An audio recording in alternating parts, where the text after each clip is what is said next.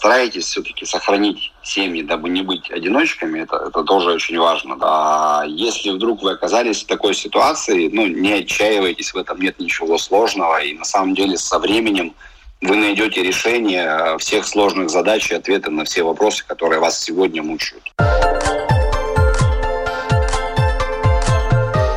Школа для родителей.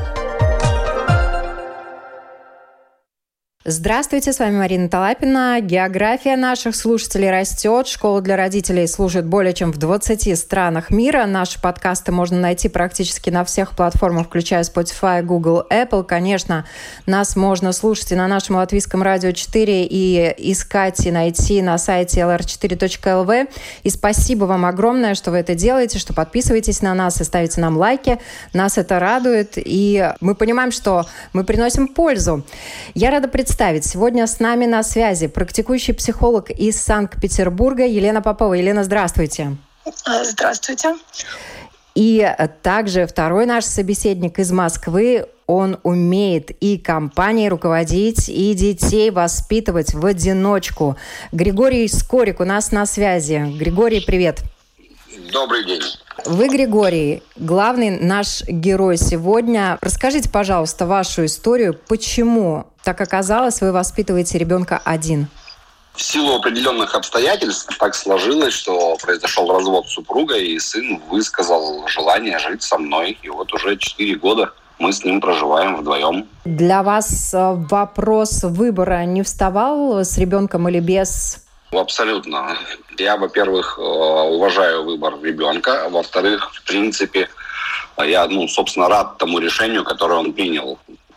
Мы живем в современном мире, ни для кого не секрет, что люди встречаются, люди расходятся, но когда рождаются дети, для ребенка важно общение как с отцом, так и с матерью. Он общается с мамой, Естественно, да, без всяких проблем. То есть здесь никаких препонов с моей стороны нет. Он периодически там порядка там два раза в год летает к маме в гости. Она проживает во Владивостоке. Вот, и с удовольствием общается с мамой тоже.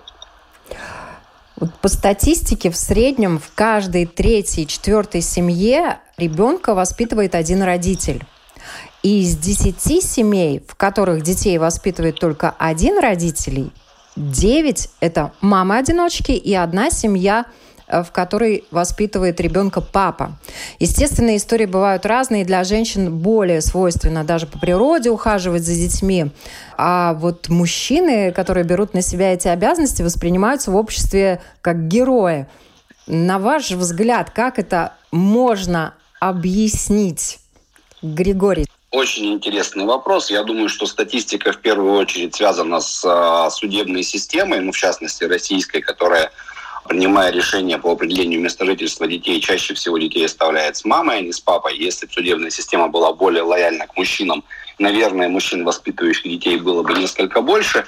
А во-вторых, я не считаю никаким это геройством. Почему? Потому что, ну, наверное, родительский долг – это не просто слова, и воспитание ребенка, там, причем воспитание качественное, да, то есть разностороннее, это обязанность родителя, да, и это такой некий долг, который мы должны, наверное, отдать своим детям.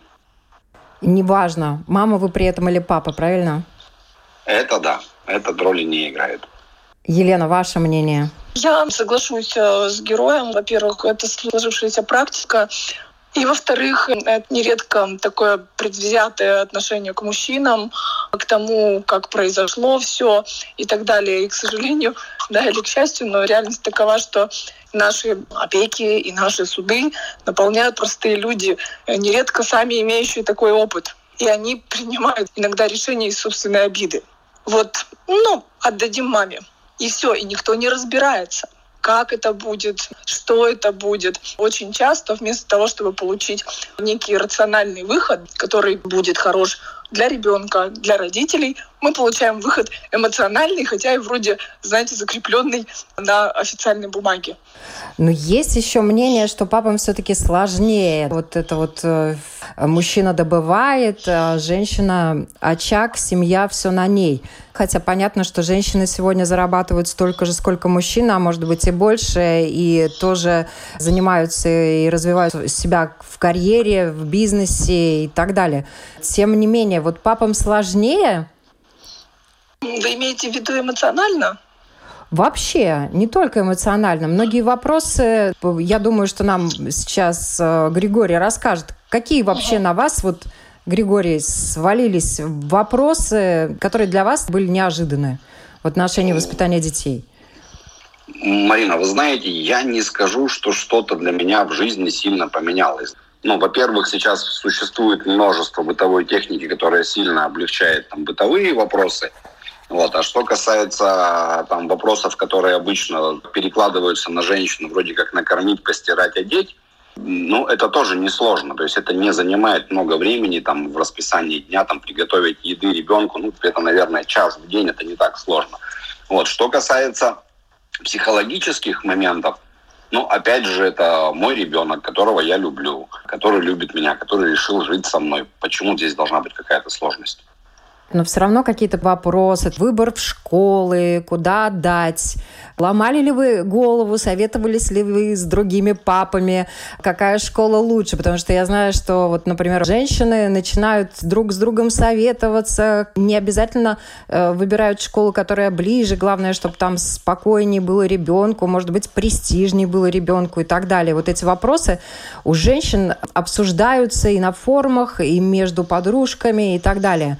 Вот, наверное, мужчине в этом плане легче, да, потому что, во-первых, а, все-таки мужчины менее эмоциональны, да, существа и быстрее принимают правильные взвешенные решения. Вот, поэтому вопрос выбора школы у меня точно не стоял. У меня школа находится через дорогу от дома, и, соответственно, ребенок там учится. Плюс я активно стараюсь поддерживать интересы своего ребенка. Когда он у меня играет в хоккей, начал он заниматься хоккеем там, в два с половиной года. Вот сейчас ему 14, и поэтому, собственно, чем, чем занять ребенка, он у меня занят. У вас есть также дочь, правильно? Да. И вы тоже с ней общаетесь. Единственное, она проживает с мамой, правильно? К моему большому неудовольствию, да, вот буквально месяц назад суд принял решение о том, чтобы определить место жительства дочери с матерью. Хотя, собственно, я бы с удовольствием забрал и дочь, и воспитывал бы дочь в том числе. Что касается, опять же, сложностей, которые могли бы здесь возникнуть, ну, я их не вижу, поскольку опыт, когда дети, оба ребенка проживали со мной, он был, и это тоже решается достаточно просто. То есть нанимается няня, и в школах есть группы продленного дня, что позволяет, собственно, там ребенку быть занятым в течение дня. И дополнительно мне моя работа позволяет, собственно, больше времени уделять детям. Сложностей нет никаких. Ну, вы такой легкий папа, наверное. Но, тем не менее, девочка, это и косички, ну, прически, может быть, сегодня не косички, хвостики, платья, выбор, что купить, одеть, это заколочки всякие разные, там, браслетики, цепочки. Как вы эти все мелочи женские решали, когда дочь жила с вами? Да нет ничего такого, чему человек не может научиться. В том числе это касается и заплетения косичек, хвостиков, создания причесок. С этим я справился за неделю. То есть через неделю у меня ребенок уже ходил с аккуратной головой, заплетенный, причесанный. Немножко сложнее а, действительно было в плане а, подбора одежды, потому что у нас а, с дочерью были несколько разные взгляды на то, как должен выглядеть ребенок. Вот. А, если я приверженец более такой классической структуры, да, когда там условно девочки это юбочки, кофточки, платьишки, то у меня дочь, она в неформальном таком, наверное, растет мире, да, она а, увлекается там культурой э, аниме и старается, соответственно, соответствовать. То есть там пытается там, в 9-летнем возрасте красить волосы, там еще что-то делать. И это с моей стороны не поддерживалось. Здесь, да, действительно возникали определенные конфликты, которые путем убеждения, общения мы пытались решать. Не всегда успешно. Но иногда, наверное, даже где-то я был таким жестким авторитарным папой, который говорил, что вот будет вот так, что сегодня ты пойдешь в этой юбке и в этой кофте в школу. И дочь соглашалась? Ну, у нее особо не было выбора, да. Со слезами на глазах? Слез не было, но я, я так думаю, что вот это вот э, эмоциональная, эмоциональная атака, которая проходила на папу, она, ну, так как это ребенок, он достаточно быстро переключает свое внимание. Я думаю, что она прогорала там в течение 30 минут после момента прихода в школу, и ребенок уже, собственно, не обращал внимания, как, как же он пришел одетый в школу. Ох, Лена, вы психолог. Я думаю, что вам есть что сказать и по поводу вот этих вопросов, э, которые возникают у папы, И, может быть, вообще к вам обращаются родители-одиночки, и с какими проблемами они сталкиваются? Ну, в основном я действительно не могла бы сказать, что мужчина воспитает ребенка хуже, чем мама, да, потому что мужчины, особенно социально адаптированные, даже если это пара, даже если это семья, это залог того, что ваши дети будут социально адаптированы, они будут как волчата, вот знаете, живучие, знают, где что взять, знают, где с кем поговорить. То есть это папина функция. И мамы очень часто с этим не справляются. Мамы чересчур силу... опекаются, да? Да, они в силу своей эмоциональности, чувства вины, где-то обиды. Начинается вот это вот закармливание конфетами, ты ж моя сиротиночка. И вместо того, чтобы мы просто думали о воспитании, все воспитание строится вокруг ну вот маминой эмоциональности. И это не очень хорошо. Вот Комплекс так. плохой мамы. Да, то есть у нее начинается где-то обида на мужа, да. И я видела случаи, когда уже у женщины второй муж. Нет, все равно, да. Вот где-то вина. Я не сохранила, я не смогла. И это ведь все передается ребенку. В плане, опять же, социальной адаптации мужчины крепче. А это важно. Они спокойнее так. воспринимают невзгоды, да? Вы знаете, да, рационально. Мужчина ведь как? Он увидел реальность, да, обработал ее. Не работает его схема. Поменял свое мнение, отработал, работает его схема. Все. Женщина будет биться в эмоциях. Ну. Но мне кажется, вот папы в этом отношении даже не особо к психологам обращаются, если у них возникают какие-то вопросы. Ну, у меня в практике не было. Вот семейные папы обращаются, да. Но это, как правило, вопрос там гаджетов, он у нас валяется на диване, вот это все. А папы-одиночки нет. Как-то справляются, наверное.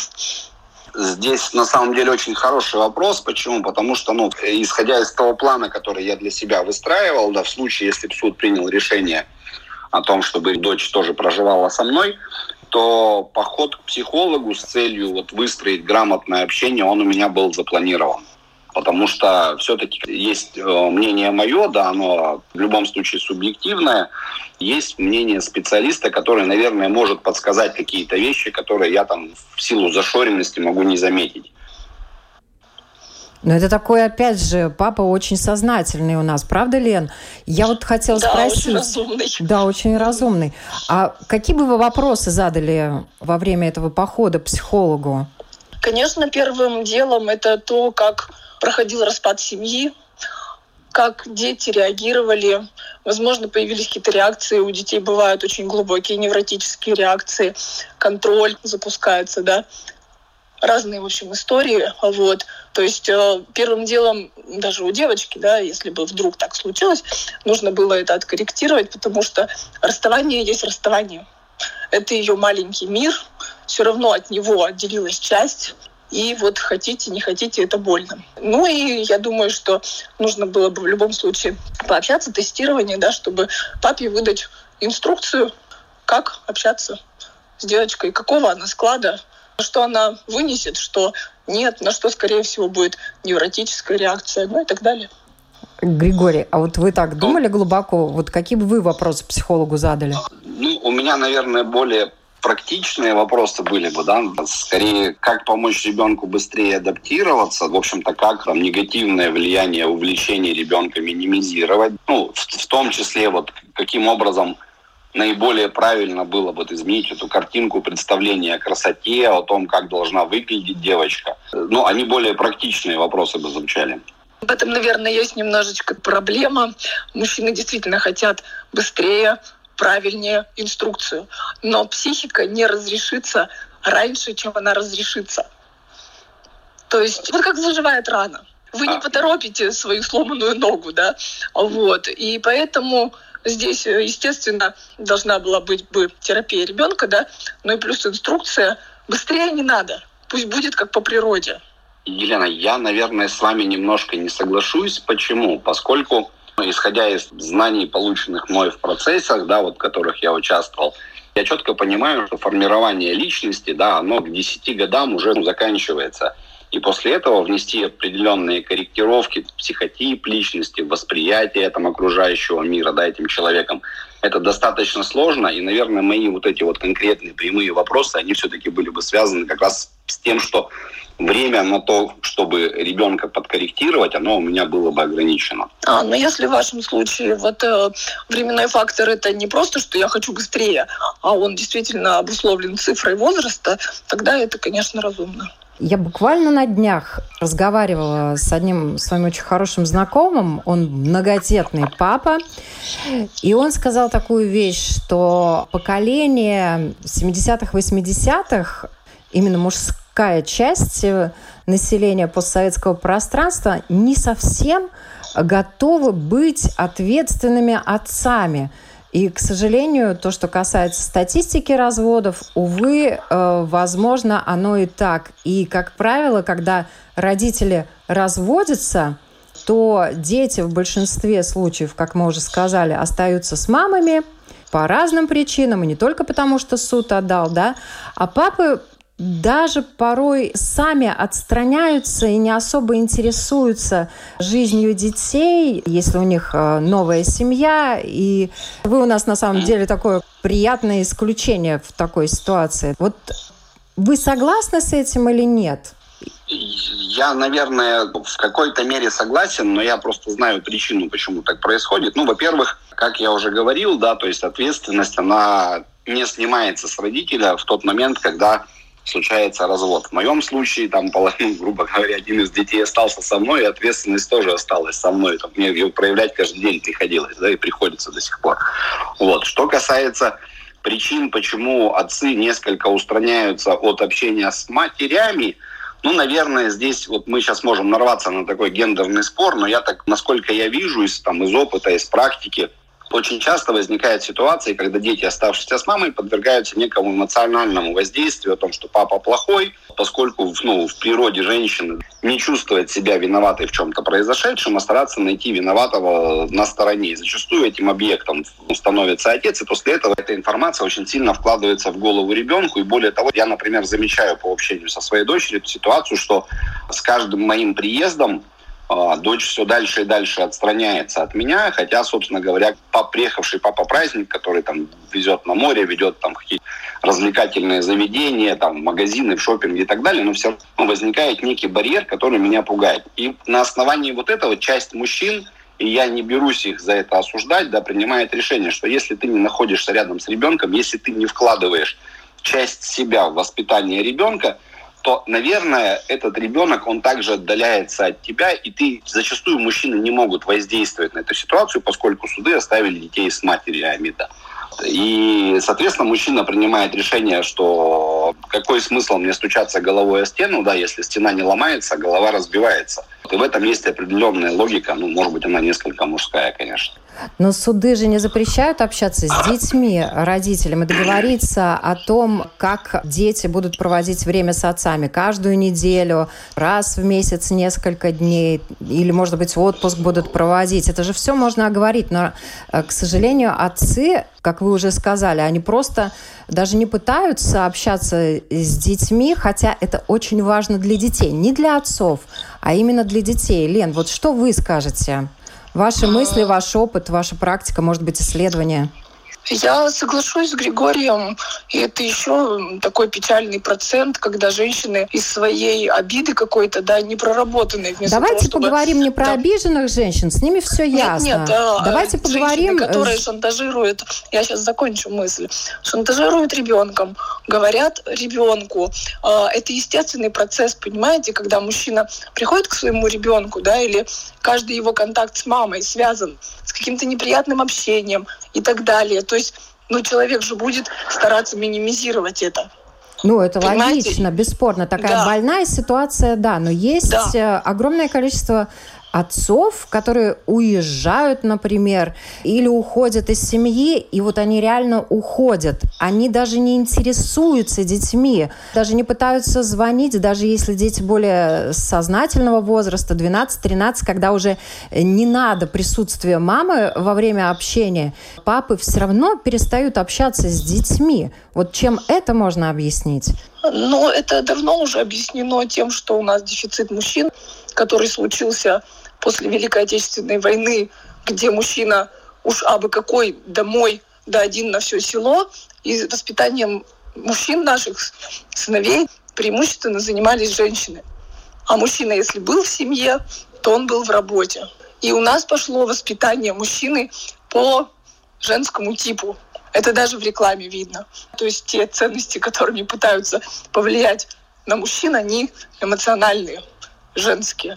Вот и все. И поэтому он как бы такой сыночка, он такой немножко девочка. Он женился, не понял зачем. Он родил, не понял зачем. Взял да пошел. Потому что он мамин сын. Его не вырастили мужчиной. Таких тоже часть мужчин есть. Достаточно большая. Все родители нормальные хотят, чтобы их дети выросли и э, создали нормальные семьи, полные, и э, чтобы у них завязались отношения, и эти отношения были удачными. Тут возникает вопрос, Григорий, наверное, сначала вас спрошу. Как вы вот к этой семейной жизни готовите своего сына? И, может быть, о чем он вас спрашивает в отношении простите за тавтологию, отношений между мужчиной и женщиной? По большому счету я э, анализирую свой опыт. Я и своим детям, собственно, говорю, что единственная вот моя вина в том, что я в свое время неправильно выбрал маму для вас. Да?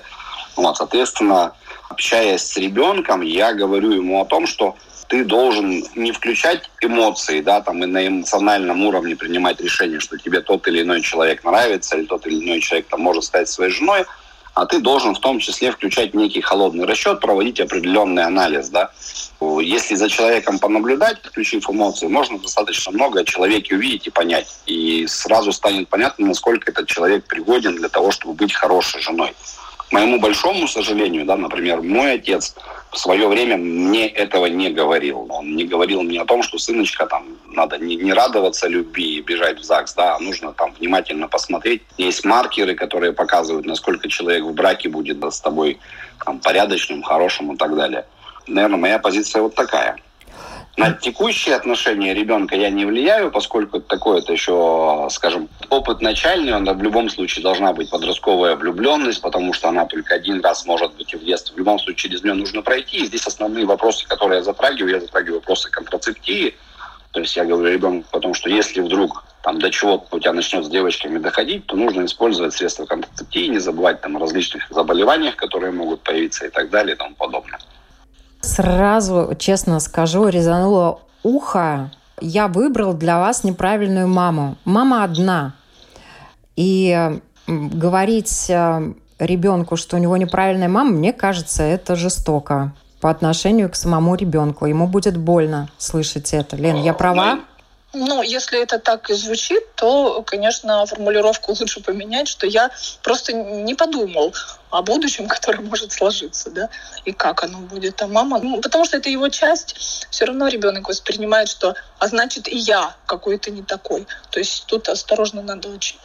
Хорошо, Елена, я учту mm-hmm. ваши комментарии, но все-таки mm-hmm. я исхожу из а, достаточно простых там жизненных ситуаций, да, что даже в неблагополучных семьях дети все равно любят маму. То есть какая бы мама ни была, и папу мама. они любят алкоголика, это они понятно всех все, любят, они всех любят. наркоманов, конечно. И, и говорят, собственно, своим детям об этой фразе, что это ваша мама, у вас другой не будет. Это я, uh-huh. может быть, сейчас несколько там в жесткой форме, там, как получилось сказать, uh-huh. но по большому счету это действительно, это была моя ошибка, да, за которую, собственно, я и несу сейчас ответственность. Вы знаете, сейчас, к сожалению, огромное количество людей совершают такого рода ошибки, и на самом деле, наверное, это просто опыт жизненный. Но слишком много людей в нашем обществе разводятся, не умеют сохранить отношения по разным причинам. Ценностные ориентиры не совпадают, жизненный опыт э, недостаточен или еще что-то. Повелись на эмоции, а потом оказалось, что кроме эмоций, эмоции ушли а, говорить с человеком не о чем. Страсть, опять же, к другому человеку вспыхнула, и уже с этим не так интересно, тоже распространенная тема. Это такая жизнь. К сожалению, это случается. Но когда рождаются дети, как вы, Григорий, правильно сказали, мы, родители, э, в ответе за детей, пока они не встали на ноги. Мы должны им помочь вырасти, вложить в них все, что можем вложить в силу наших возможностей и способностей. И тут, конечно, возникает вопрос, как вот им ну, все-таки дать понять, что жизнь, она разная, и отношения могут складываться по-разному, и все-таки есть возможность создать хорошие отношения. Лен, вот как э, родителям-одиночкам помочь детям ценностные ориентиры семейные все-таки вложить? Вы знаете, я бы вообще сегодня не говорила бы об, однозначно о семейности, потому что институт семьи действительно деформируется. Ну, терпит, да, терпит крах. Вот. И мы, наверное, с одной стороны пришли к тому, что а, не всем нужна семья рано. Б, не всем нужна вообще семья. С, нам не всем нужна традиционная семья. То есть мы сегодня приходим к тому, что отношения, в том числе семейные, могут быть разными. Но это пока, знаете, такая заря, заря человечества. Вот. А то, что у нас стало мерилом самооценки замужества, вот меня взяли замуж, я классная, а через три года они начинают колотить друг друга, да, или ой, меня торопили там возраст, родственники и прочее. То есть у нас сегодня масса причин для создания семьи, не связанных с семьей. А если они не связаны с семьей, вы семью никогда не получите. Ну, это логично. И ребенку нужно объяснить, что он вырастет. Самое главное, чтобы он не предавал себя, делал, как чувствует, смотрел, рассуждал. И у него есть все шансы построить нормальную, крепкую семью, если он того захочет. Елена, да? я продолжу. Более того, да. для мужчины, наверное, важно все-таки ставить свои приоритеты жизненные в основу своих принятых собой решений. Ну, условно, его не должно волновать, что мы будем кушать сегодня на ужин. Покупка там квартиры там, да, или машины – это те решения, которые мужчина должен принимать, и он сам должен уметь эти решения принимать. Ну, это естественно. То есть все, что касается любых вопросов жизни, выживания, адаптации на этой земле, это наша задача родительская, да, сообщить нашим детям чтобы они могли без нас. Все. Наша задача а, адаптировать, воспитать, отпустить и радоваться им. Ну, я, наверное, также добавлю, что девочкам тоже нужны сегодня такие качества, как э, представление о том, что ну, очень многое от нее самой зависит, что не обязательно попадать под крыло какого-то мужчины, чтобы получить блага жизни. Вот интересно, Григорий, Вообще то, что касается отношений, я немножко вернусь назад. Вас дети спрашивали, почему вы расстались с мамой? И э, если спрашивали, то что вы им э, говорили? Мы, ну, вот смотрите, вы предыдущие своей фразой заложили еще одну маленькую бомбочку под институт брака. И к моему большому несчастью, процесс расставания, который случился, и причина расставания, которая там появилась, она происходила на глазах детей. Поэтому вот таких вопросов дети не задавали. Распад нашей семьи был связан с изменой супруги. И дети не видели там факта измены, но видели факт появления другого мужчины, даже не мужчины, там, наверное, мальчика фактически. Вот, поэтому вопросов не было с их стороны. Спасибо большое за откровенность. Это, конечно, тоже вот э, большой вопрос, как разговаривать с детьми о том, почему родители расстаются. Если они видят причины или не видят причины. И даже если видят причины, надо ли с детьми вот это обсуждать, спрашивать, как они себя чувствуют, что они думают. Лена, что вы рекомендуете как психолог? Я думаю, что нужно понаблюдать э, за детьми, потому что каждый из них будет это проходить по-своему. Кто-то может уйти в агрессию, кто-то может уйти в себя. В любом случае здесь, наверное, должно быть меньше своих эмоций, каким-то образом объяснить, потому что сейчас вот думаю, как работает поле. Буквально через час у меня тоже консультация с мужчиной, который проходит развод по причине измены жены и обнаружили дети смс -ки. Вот понимаете, как бы все, развал, крах. Все потому, что мужчина работал, а тетенька расслабилась. Но как-то детям-то надо сказать, ведь корректно, да, что это их мама, она все равно хорошая. Но ведь и доля ответственности лежит на матери. Если она таскает букеты, если она продолжает какую-то деятельность, папа не спасет. Я могу как э, психолог корректировать детей, да, а, как-то снимать им стресс. Но то, что они видят, они будут все равно оценивать через призму своей боли. Потому что это табуировано. Измена — это табу. Хотите вы или нет, никто не скажет, да, ну мама молодец, что получала удовольствие. Вот так. Ну, то же самое в отношении папы тоже так никто не скажет, поскольку бывают да, ситуации, конечно, когда конечно. и отцы такие моменты Да. совершают. Конечно. Тут главное без своих эмоций, что вот, он такой или она такая. Ну вот у нас так получилось. В нашей жизни так произошло. Там, мне очень жаль, что ты стала свидетелем этому. Но мама, она не хуже для тебя. Ты такой же наш любимый там сын. Это просто наши отношения. Все, мы тебя любим. И сколько надо, вот столько и говорить. Но это, наверное, самое сложное, когда папа на эмоциях и сдерживать себя, и так вот действительно достойно выйти из ситуации. Любому человеку будет тяжело в пик э, конфликта. Это действительно такой, понимаете, вот кипящий борщ.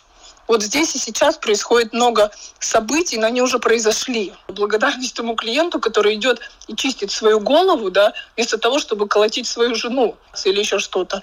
Но колотить свою жену в данном случае это вообще не выход, потому что это не вернет все Да, туда, где было. Вот. А действительно, мужчина, находясь в такой ситуации, да, он испытывает там излишек кортизола, и ну, ему очень сложно с этим справиться в том числе. А когда еще рядом находятся дети, то сохранить позитивный эмоциональный фон достаточно сложно. Но для этого и существует третье лицо. То есть, если ребенок уже достаточно разумный, можно просто прийти даже вдвоем к психологу, и психолог переведет все на детский язык. Потому что действительно мужчины переживают очень тяжело. Недаром, что мужчины у нас либо умирают, либо уходят а, в тяжелую зависимость да, с веществами, с алкоголем. Разрешиться-то некуда. Григорий, а как вы справлялись? Мне на самом деле было там достаточно сложно. Я помню, там, ну, за первые две недели после того, как ситуация возникла, я похудел там порядка на 8 килограмм, а потом наткнулся на специфический форум, где, собственно, были рекомендации, как из этой ситуации выйти. Минимизировать общение там с бывшей женой, заняться спортом для того, чтобы снизить уровень кортизола в организме. Вот этими вот вещами пытался прийти в себя. Ну и погрузиться в работу, опять же, что тоже отвлекает Многие рекомендуют, э, особенно мамам, которые остались, которые э, воспитывают мальчиков одни, нужен папа, нужен папа, срочно выходи замуж, э, пацану нужен папа. Я не знаю, конечно, в отношении отцов, там нужна мама, наверное, тоже рекомендуют. Вот э, как вы к этому относитесь? Ну, папа папе рознь. Я, конечно, знаю очень много и в жизни своей а, случаев, когда прекрасных сыновей воспитывали отчимы, которые оказались а, безупречными, классными отцами. Вот. Тут как повезет. А, Если вы будете ходить и искать отца ребенку, а вот стоит Иван, да, он бы женщину хотел, а в нем отца ищут. Ну, сразу противоречие, да. То есть ищите любимого человека. Мы воспитываем детей своим примером. Если у вас будет мужчина, который вас будет любить, носить ваши там сумки, открывать дверь, ходить в походы с ребенком и так далее, он воспитает только своим примером. Но сначала любовь в паре, потому что первоначально пара, потом родительство. Как кто-то наелся, понимаете? Кто-то говорит, да я не хочу больше замуж, да мне не надо, я вот так вот борщей наварилась, да. А кто-то из обиды, то есть важна причина. И это совершенно не означает, что один родитель не сможет воспитать достойно ребенка. Правда, Григорий? Я думаю, вы согласитесь с нами. Вы знаете, я думаю, что время, наверное, ответит на этот вопрос, а не я. Вот, получилось ли у меня достойно воспитать. Но то, что я прилагаю к этому усилия, это да. Часто женщины говорят, я сохранила семью ради детей, а в этой семье колотушки, неуважение, там еще что-то. Кому это надо?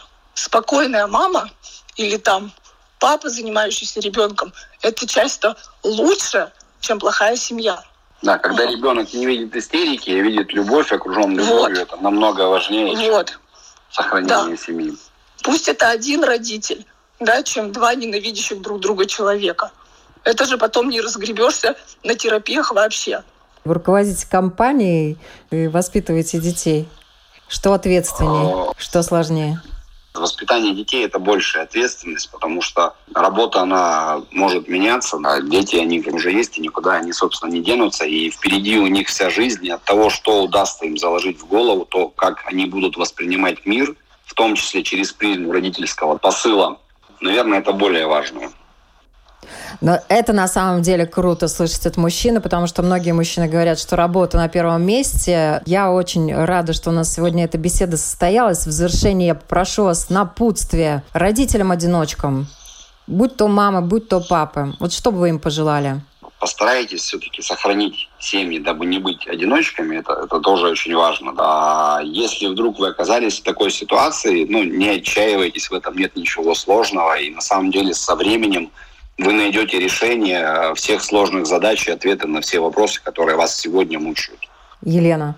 Развод на самом деле переживается даже тяжелее, чем смерть человека. То есть хронологически смерть человека, если ничего не делать, просто плакать, вспоминать, проживается за полтора года, а развод за два. То есть потерять живого человека тяжелее. Но за это время постарайтесь сделать выводы. Оглянитесь назад, Пусть это будет просто полезная для вас ситуация. Э, поплачьте, погорюйте, но чтобы это для вашего будущего имело не негативные последствия, да, как часто у нас начинают там, ой, все мужики такие, все бабы такие. Нет, я просто сделала на входе ошибку. Как мне теперь по-другому? Ведь я хочу семью, да? Вот, сделайте выводы и нос э, кверху и счастливое будущее. Я желаю всем, чтобы у всех все проходило бережно и с любовью. И напоминаю, на вопрос Латвийского радио 4 отвечали практикующий психолог из Санкт-Петербурга Елена Попова и папа-одиночка, он же бизнесмен Григорий Скорик. И спасибо вам большое за эту беседу. Я надеюсь, она будет полезной для очень многих родителей. Всем хорошего дня.